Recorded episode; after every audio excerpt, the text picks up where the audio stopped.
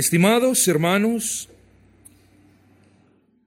cantábamos, ven pronto, ven, ven mi Señor.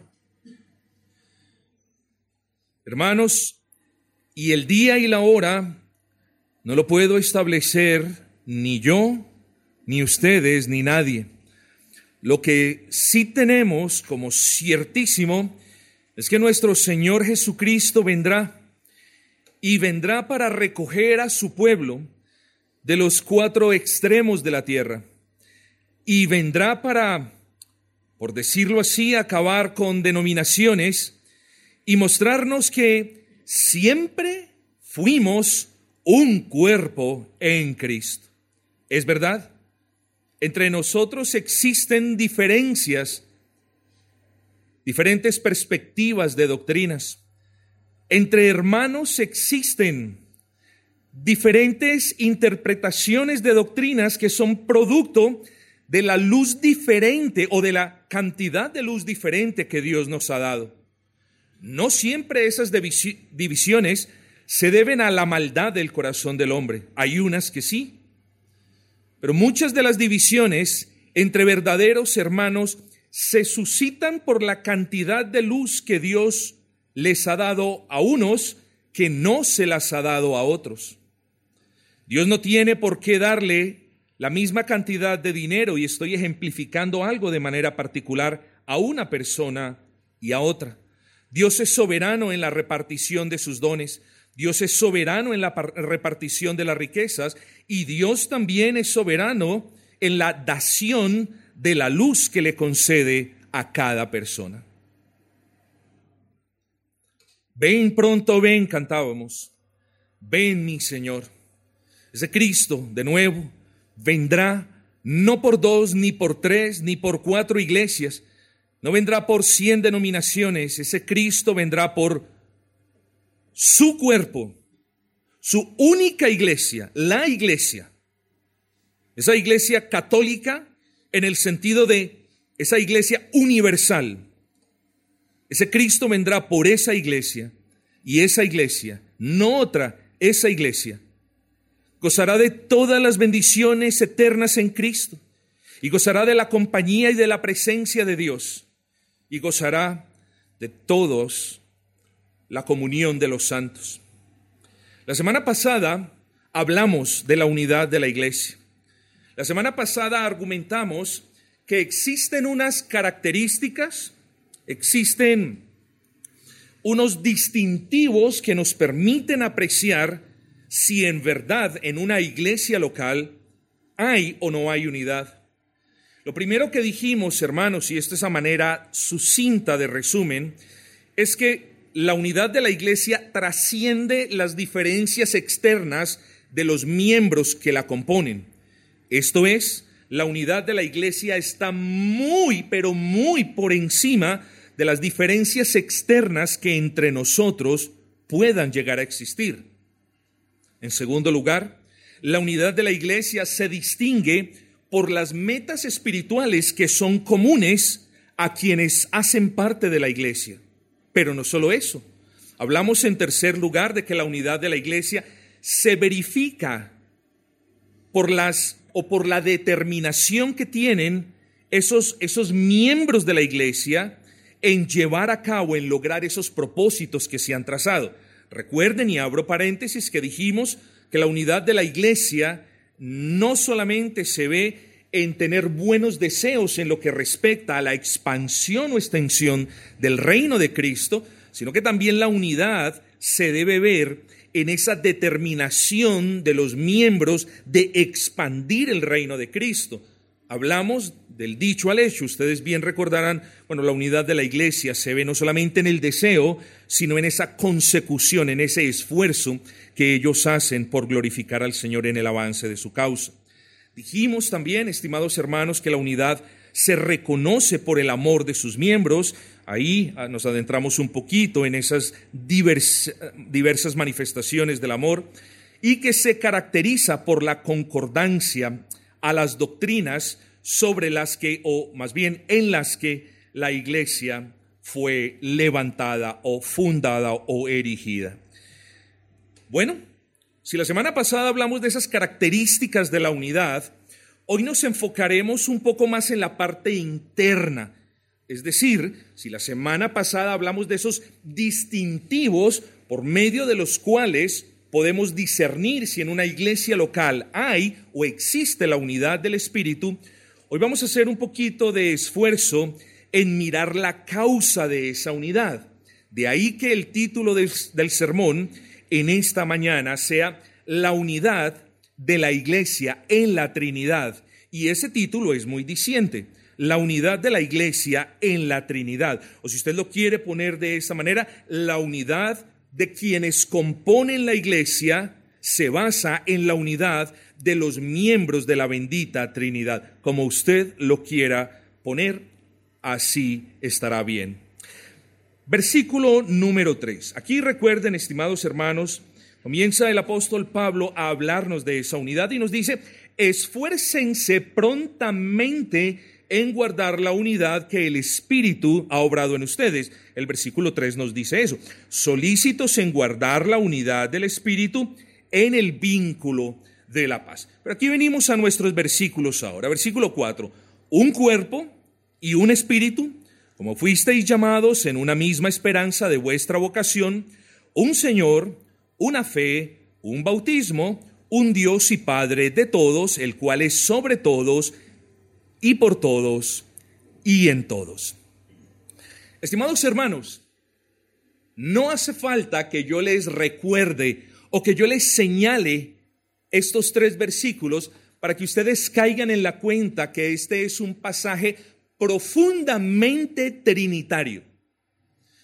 Este pasaje es un pasaje en el que de hecho hay una alusión directa de cada uno de los miembros de la bendita Trinidad.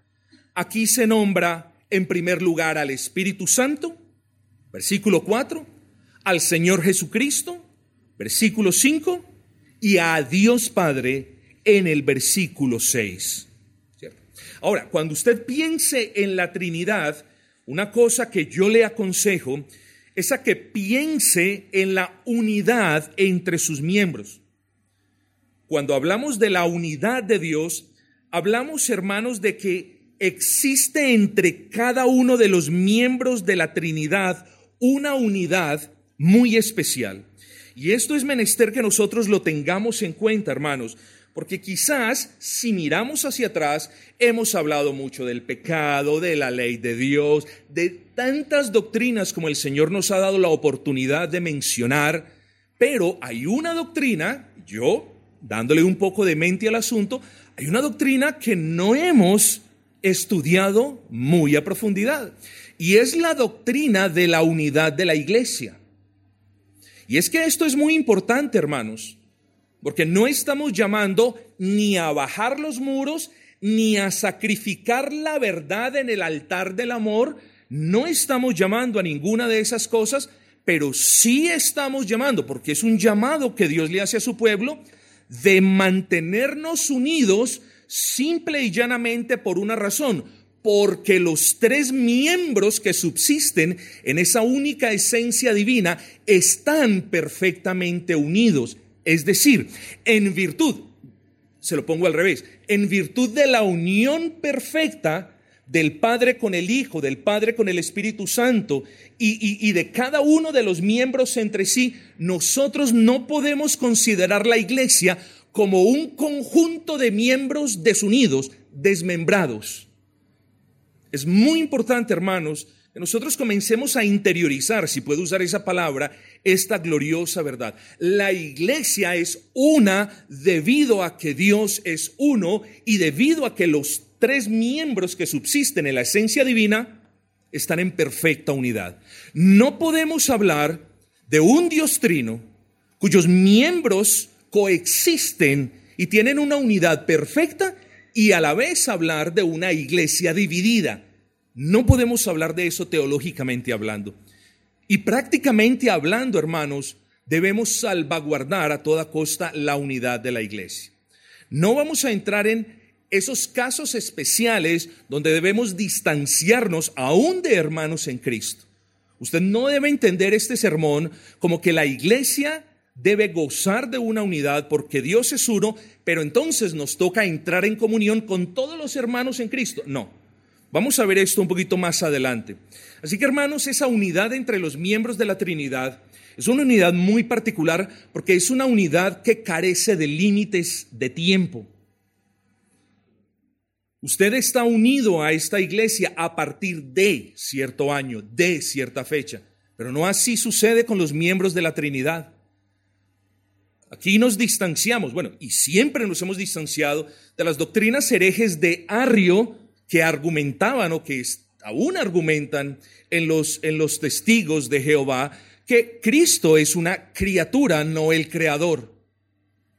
Nosotros decimos, por el contrario, como lo, como lo mencionábamos hace poco, nosotros decimos que Él coexiste, siempre ha coexistido eternamente con el Padre y con el Espíritu Santo, y que ese Cristo es igual en honor, en poder, en gloria, en señorío, y que ese Cristo es digno de loores y de alabanzas como lo es el Padre y como lo es el Espíritu Santo.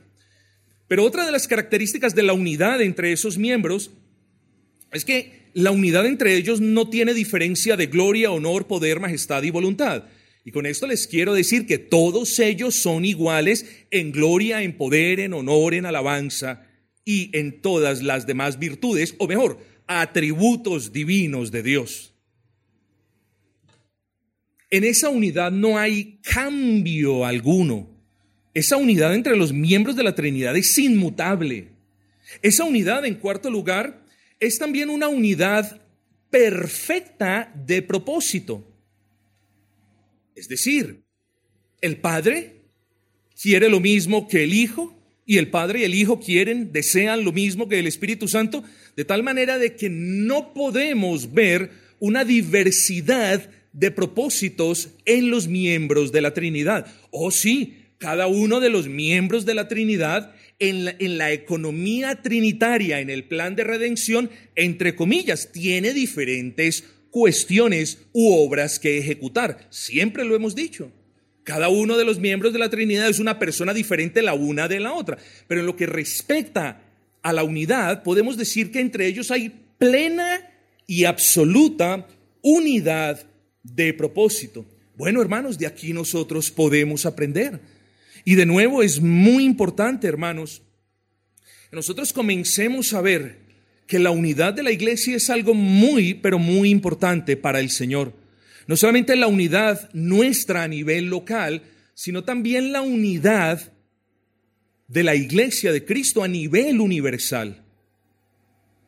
Vamos a elaborar esto, se los digo por segunda vez, para que ahora no se estén preguntando, ah, bueno, entonces como la unidad es lo más importante para Dios o una de las cosas más importantes, entonces pues ahora yo me voy a, asociar con esta iglesia que mm, menoscaba la autoridad de la ley moral y luego me voy a asociar con aquella otra que tiene bandas y músicas y toda plétora de, de cuestiones del mundo y luego apenas termine voy a asociarme con la tercera, que es antinomiana. No importa, el pastor es muy querido y los hermanos son muy queridos. Entonces me voy a asociar con ella. No, eso no nos enseña este versículo.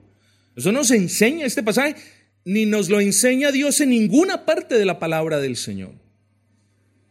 Aquí estamos viendo una unidad más grande, una unidad que trasciende incluso las diferencias que tenemos nosotros entre iglesias.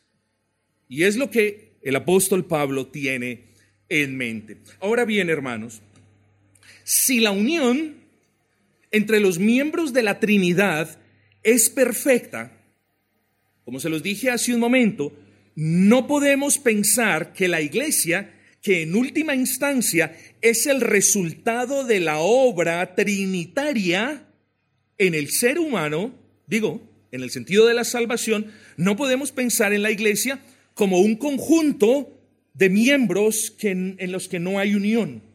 Siempre debemos pensar en el conjunto de los redimidos, en el conjunto de los santos, desde Chile hasta Canadá y desde Colombia hasta Hawái, siempre debemos pensar, hermanos, como miembros de un cuerpo.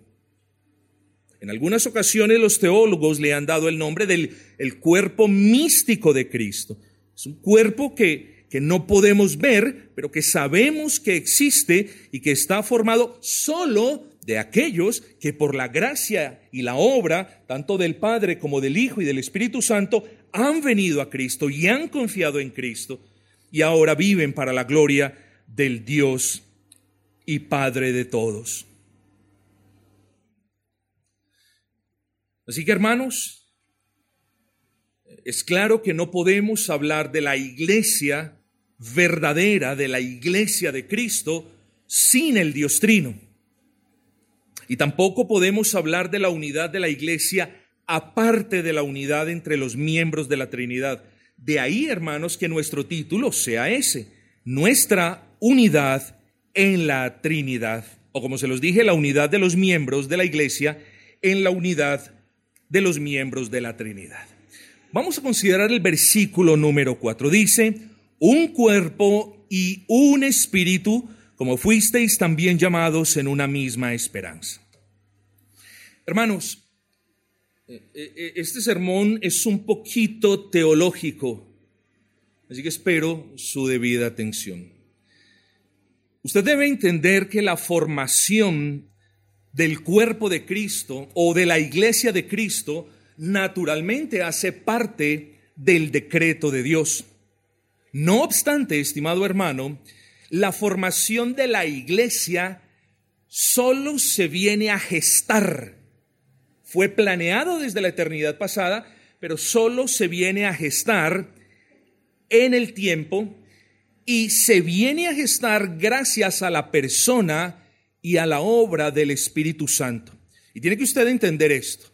No estamos poniendo la obra de Cristo en un lugar secundario, ni mucho menos.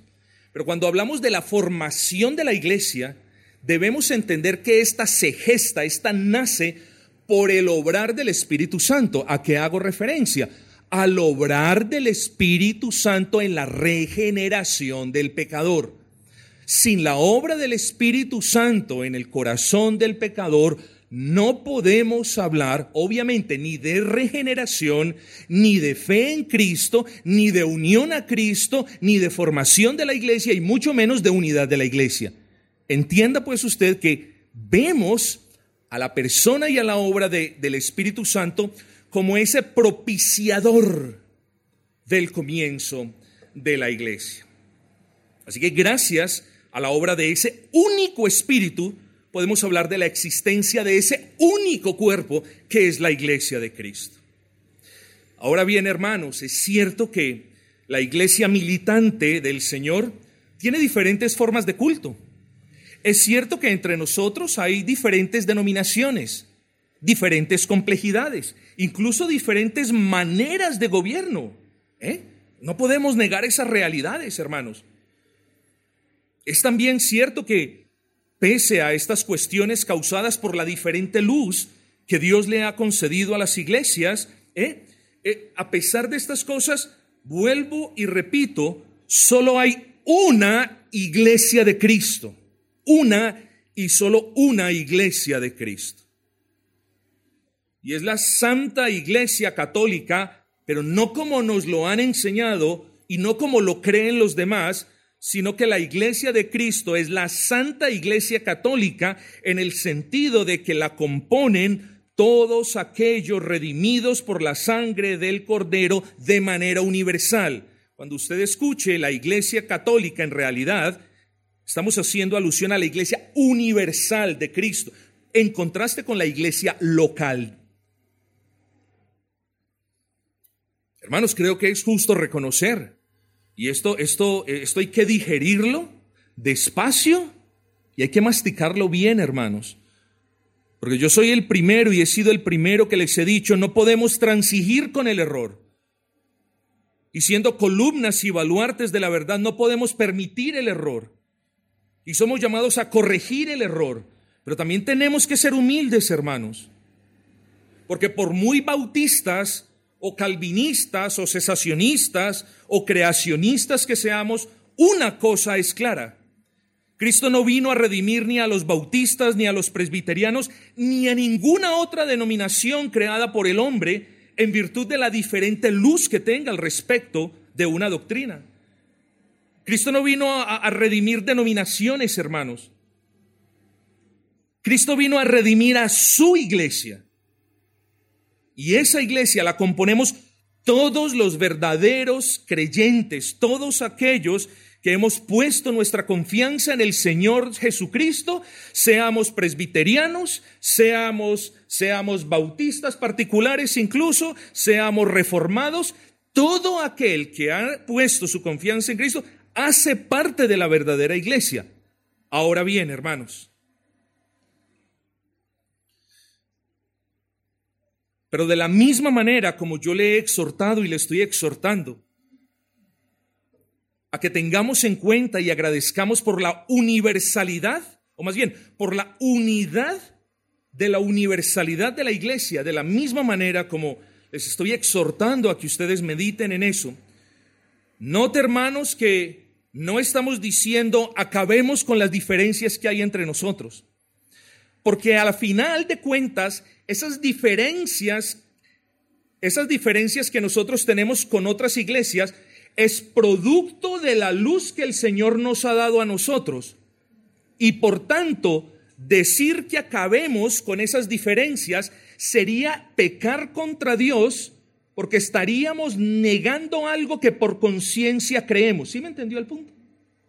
Así que no podemos simplemente por buscar una, una unión externa, no podemos renunciar a las convicciones ni a la luz que Dios nos ha dado. Y no se nos puede tampoco olvidar eso. Así que de la misma manera que no estamos promocionando ni fomentando las diferencias entre iglesias, tampoco estamos abogando ni por la eliminación, ni por la modificación, ni por la disminución de nuestra comprensión o de nuestros distintivos doctrinales. Tenga mucho cuidado. Mucho cuidado, hermanos. Aquí hay un balance santo que debemos tener. Y es, uno, somos conscientes de que independiente de nuestras diferencias, pertenecemos a un solo cuerpo. Pero en ninguna parte de la palabra Dios nos llama a renunciar a esas convicciones que nosotros tenemos como iglesia. Así, queridos hermanos, que cuando hablamos o cuando el apóstol habla de un cuerpo, hombre, claro, estamos haciendo referencia a, nosotros eh, como iglesia local que somos un cuerpo, pero aquí se tiene, digámoslo así, aquí se tiene en mente el cuerpo universal que forman todos los creyentes. Pero hermanos, también habla de una misma esperanza. Y note eso allí, como fuisteis también llamados en una misma esperanza. Hemos hablado de ese cuerpo, hemos hablado de ese único espíritu, y ahora hablemos de esa misma esperanza. El punto, hermanos, cuando consideramos la palabra esperanza, es que esta palabra lamentablemente ha perdido poder o peso con el paso del tiempo. Esta esperanza hoy día ya no significa la certeza de algo que se espera, sino que a menudo las personas lo entienden como una posibilidad. Ah, guarde la esperanza a ver si le dan el tiquete para que lo atiendan en la EPS, ¿cierto? Ya, ya utilizamos la esperanza de esa manera. De nuevo, no como una certeza de que algo va a ocurrir, sino como una posibilidad de que algo ocurra y mientras tanto nosotros esperamos. Pero mis amados hermanos, la esperanza que el Espíritu Santo forja en la congregación universal de aquellos que fueron llamados de muerte a vida no es una posibilidad. La esperanza que usted tiene como creyente no es una posibilidad. Dios no le está diciendo a usted, pues bueno, espéreme pacientemente y haga un esfuerzo por no afanarse para ver si cuando muere le llegan todas las bendiciones que yo he prometido. La esperanza a la que Dios lo ha llamado a usted y que de hecho el Espíritu Santo ha inyectado en las fibras más profundas de su alma, no es una posibilidad, es una realidad por la que nosotros debemos agradecer y es una realidad que nosotros debemos cultivar, mis amados hermanos. Porque si algo nos mantiene firmes en medio de los ataques, porque si algo nos mantiene con gozo en medio de las aflicciones, porque si en medio de los problemas nosotros aún podemos adorar a Dios, es por la esperanza que el Espíritu Santo ha obrado en su pueblo. Así que esa esperanza, mis amados hermanos, a la que eh, fuimos llamados, es una certeza. Bien nos dice el apóstol Pablo en segunda de Corintios, capítulo 1, versículo 20, porque todas las promesas de Dios son en Él sí y en Él amén. ¿Sabe qué quiere decir esto? Que todo lo que Dios le ha prometido a la iglesia, y eso lo incluye a usted, todo lo que Dios ha prometido es sí, lo cumpliré y amén, porque será hecho. Y cada uno de nosotros, hermanos, debe estar muy agradecido con nuestro buen y gran Señor. Y como iglesia también debemos ser agradecidos porque hay promesas muy particulares para con la iglesia. Nos acordamos de una de ellas, y las puertas del infierno no prevalecerán contra mi iglesia. Gracias Señor, porque esa promesa en ti es sí, no prevalecerán y amén, porque siempre nos preservarás. Pero también traslade esas promesas para usted como ser humano. ¿Cuántas promesas Dios le ha hecho a usted en la palabra? El problema, mis amados hermanos, no es que Dios no le haya hecho promesas a usted en la palabra. Ese no es el problema. El problema es, uno, o que usted no lee la palabra y no ha arrebatado esas promesas en fe, o peor aún, que usted sí lee la palabra, pero no cree que esas promesas sean para usted.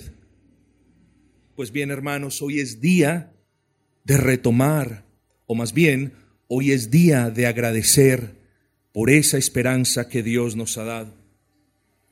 Hermanos, entonces, ese Santo Espíritu del que me habla el versículo número 4, ojo con esto, ese Santo Espíritu no solamente nos ha regenerado, es decir, no solamente nos ha dado vida para venir a Cristo, sino que también nos ha dado fe para creer en Cristo. Miren la obra del Espíritu Santo y ahora entiendan por qué no podemos hablar de la iglesia sin la obra del Espíritu Santo.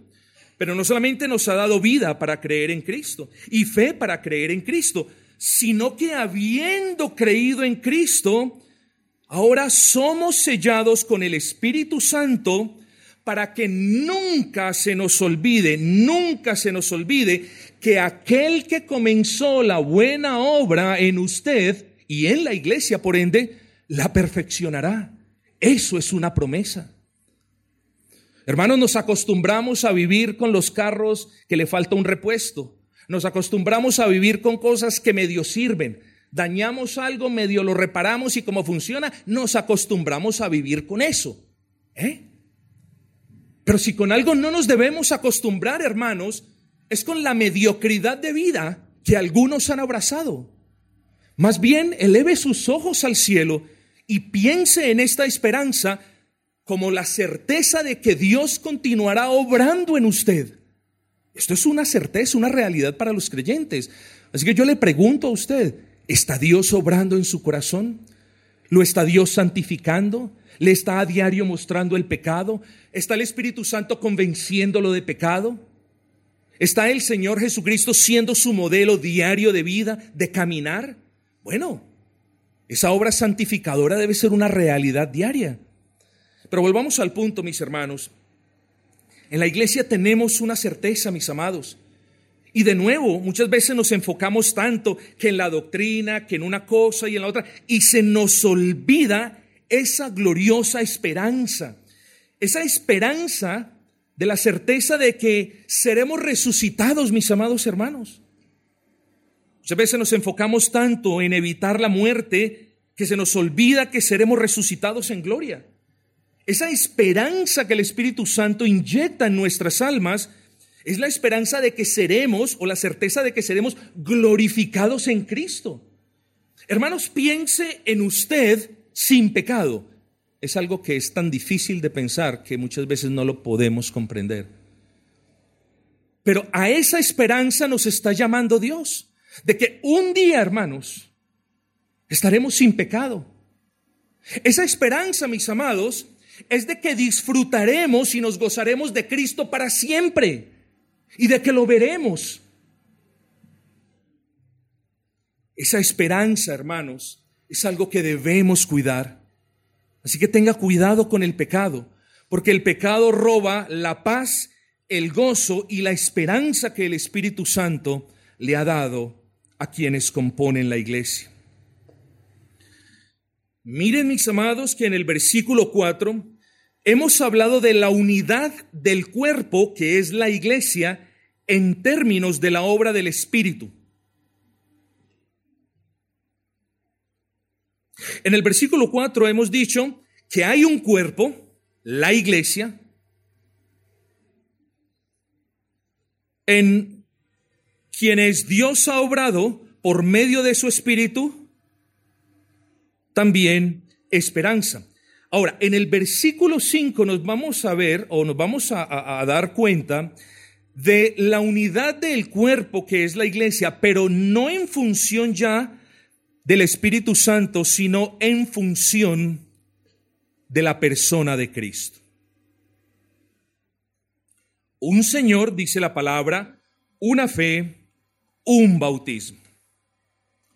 Sobra decir, estimados hermanos, que no hay dos señores, no hay dos salvadores, no hay dos redentores, no hay un redentor y una corredentora. No, hay un Señor, un curios es la palabra en el original griego. Así que está haciendo referencia a que solo hay un Señor.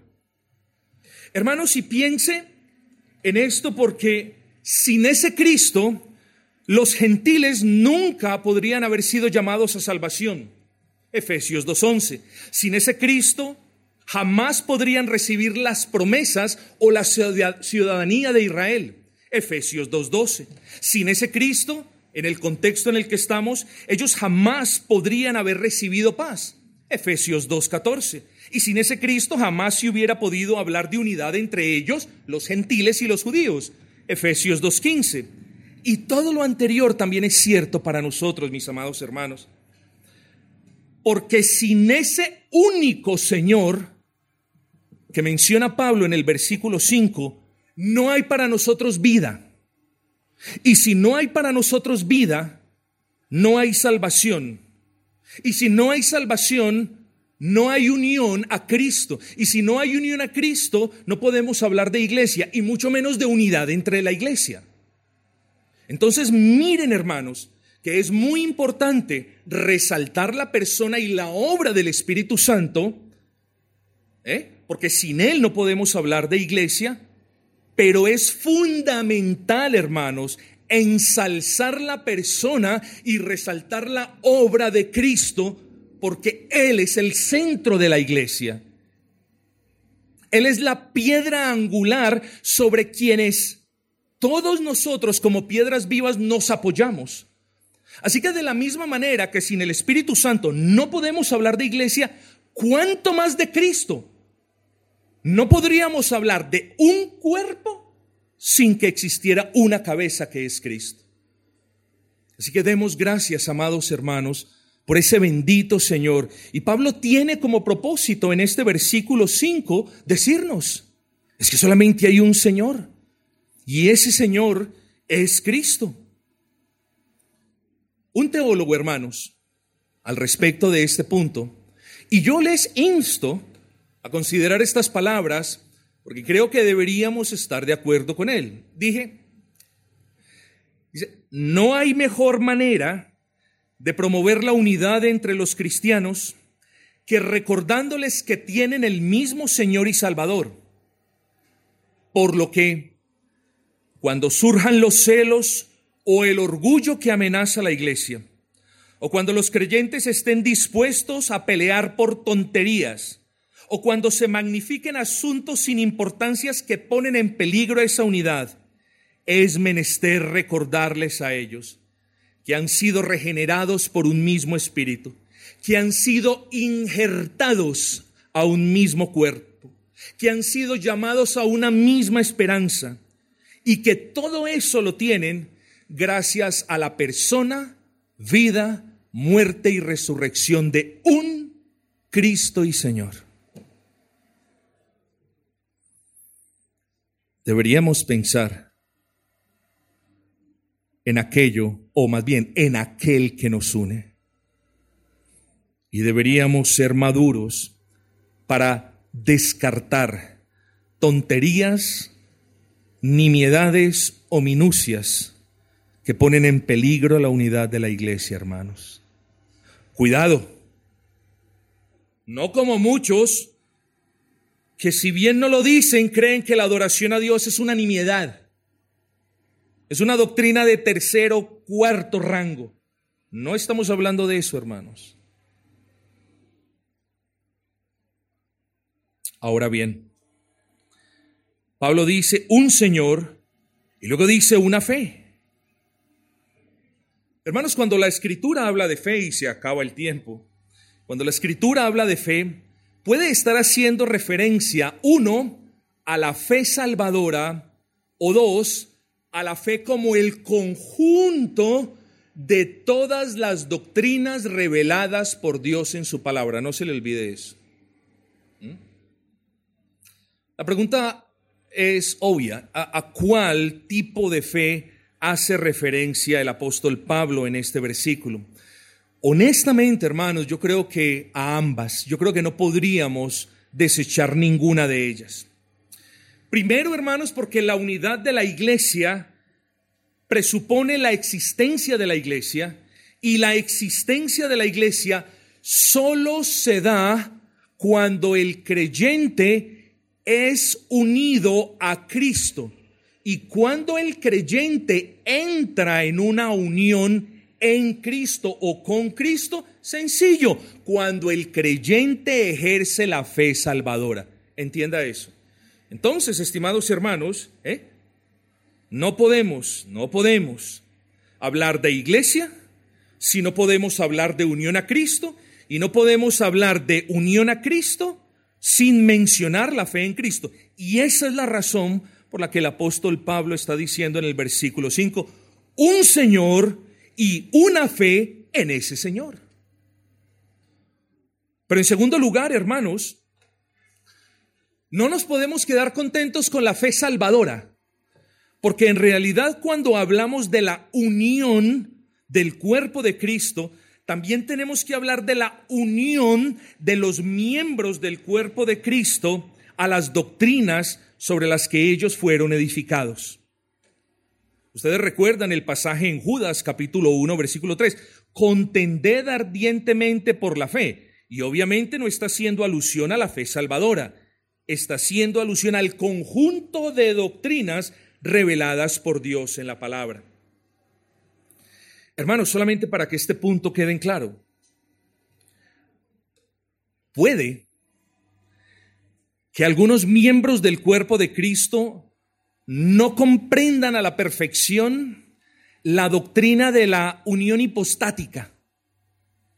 Puede incluso que un creyente no la pueda articular tan bien como debería hacerlo. Pero recuerden que dijimos que la unión no se debe a la luz que nosotros tengamos de una doctrina. La unión se debe al Cristo de donde manan las doctrinas. Así que no podemos separar a un hermano de nuestra iglesia local porque articula una doctrina de manera básica. Es muy importante que nosotros tengamos en cuenta esto. No obstante, hermanos, cuando, como ya lo estamos viendo, cuando el asunto es de diferente luz al respecto de la doctrina, tenemos que ser cuidadosos porque no podemos provocar una desunión. Pero cuando el asunto es yo no creo en la unión hipostática de Cristo, ahí sí no puede existir una unión. Cuando el asunto es, yo no creo en la salvación solo por gracia, ahí no puede existir una unión. Cuando el asunto es, em, em, bueno, em, eh, la, la doctrina de la adoración a Dios, pues hombre, no importa, ahí no puede existir una unión al menos visible, hermanos. No estamos diciendo que quienes adoran a Dios de una manera diferente a la como nosotros lo hacemos no son hermanos. Ojo que no estamos diciendo eso. Solamente estamos diciendo que no podemos tener una comunión externa con ellos porque seríamos unos hipócritas. Seríamos unos hipócritas al decir, estamos en común unión con ellos, pese a que nosotros tenemos la doctrina de la adoración a Dios como una doctrina muy importante para el Señor y no nos importa que ellos no la tengan. Lo que importa es la unidad. Ahí es cuando decimos que la verdad no se puede sacrificar sobre el altar del amor. Sabemos, si ellos son creyentes, que estamos unidos a ellos y siempre lo estaremos pese a nuestras diferencias. Eso lo sabemos. Pero exteriorizar esa unidad interna a costas de la verdad es pecar en contra de Dios, mis amados hermanos. Y ojo que como les estoy diciendo, que la unidad de la iglesia es esencial, así también tenemos que defender nuestros distintivos doctrinales, mis amados hermanos. Luego viene el Señor y dice, un Señor, una fe, un bautismo. Aquí también debemos ser cuidadosos, porque en ese versículo el apóstol Pablo no está hablando de maneras externas para bautizar. Si bien nosotros creemos que la Biblia solamente habla de una manera de bautismo y es aquella manera de inmersión total por agua usando la fórmula trinitaria, ¿eh? este pasaje no habla ni de, ni de eh, aspersión ni de eh, inmersión. Este pasaje habla de algo más profundo y habla del bautismo con el que nosotros somos bautizados cuando creemos en Cristo. ¿En qué consiste ese bautizo, mis amados hermanos? Yo quiero que usted mismo llegue a la respuesta en qué consiste ese bautismo. Y para llegar a esa respuesta, piense en el bautismo que nosotros practicamos. Hay una inmersión y luego, después de que, después de que la persona ha sido sumergida totalmente, la persona sale, emerge. ¿Sí me entiende? Inmersión y luego emerge. Bueno, así es el bautismo en el que todos los creyentes son bautizados en Cristo. Préstele atención a esto. Cuando usted pone su confianza en el Señor Jesucristo, como ya se lo he dicho, se lo repito la última vez, usted entra en una unión conocida como la unión en Cristo, como esa relación en Cristo. Y en el momento en el que usted entra en esa relación en Cristo, usted es bautizado juntamente con Cristo ¿De qué manera? De la siguiente manera. Piense en el bautismo. Inmersión y luego se emerge. Así también usted cuando creyó. Usted fue sepultado al mundo como Cristo fue sepultado y usted es resucitado para la gloria de Dios como Cristo también resucitó. A eso hace referencia el apóstol como un bautismo. No a la manera externa, sino al bautismo interno que viene como consecuencia de usted estar en la unión a Cristo o en Cristo. ¿No sabéis que todos los que hemos... Aquí está el versículo que sustenta todo lo que acabamos de argumentar. ¿No sabéis que todos los que hemos sido bautizados en Cristo Jesús o hemos sido bautizados en su muerte? Porque somos sepultados juntamente con Él para muerte en el bautismo. ¿Vieron? A fin de que como Cristo resucitó de los muertos para la gloria del Padre, así también nosotros andemos en vida nueva. A ese bautismo hace referencia el apóstol Pablo. Y yo voy a abrir un paréntesis, hermanos, para recordarnos a nosotros los bautistas, para recordarles a los bautistas que nos escuchan y para recordarles a nuestros hermanos presbiterianos. No es la luz que se tenga al respecto de la manera externa del bautismo lo que propicia la unidad. Lo que propicia la unidad es la obra del Espíritu Santo que nos da una fe para creer en un Cristo con quien compartimos un único bautismo. Eso es unidad, hermanos. Llegamos a la conclusión ya, mis amados.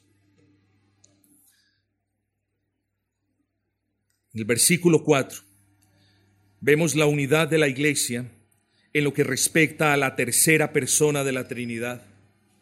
Y de allí podemos decir la unidad del cuerpo que es la iglesia, solo es posible gracias a la obra regeneradora de un espíritu, quien también le ha dado a ese cuerpo, a nosotros, a la iglesia, una esperanza.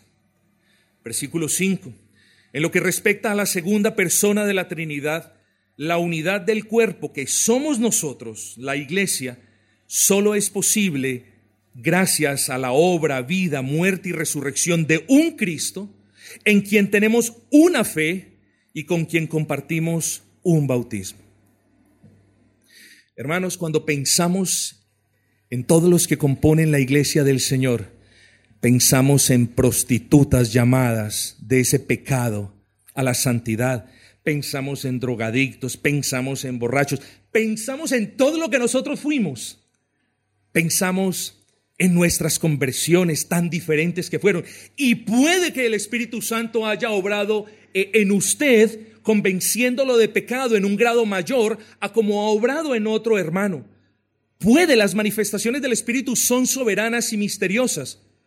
Pero hermanos, tenemos un mismo Espíritu que nos ha convencido de ese pecado que tanto Dios aborrece, que nos ha dado una esperanza de que disfrutaremos de Cristo para siempre, de que seremos resucitados con Cristo. Tenemos a un Cristo en quien hemos creído con una sola fe que Él mismo nos ha dado, pues la Escritura dice que Él es el autor y el consumador de esa fe. Y tenemos un bautismo con el que hemos sido también bautizados en ese Cristo. ¿Qué podemos decir de la, de la primera persona de la Trinidad. Hermanos, nosotros somos la iglesia de Dios y sobre nosotros hay un Dios que es nuestro Padre, no el Padre de toda la creación, sino el Padre de todos los redimidos.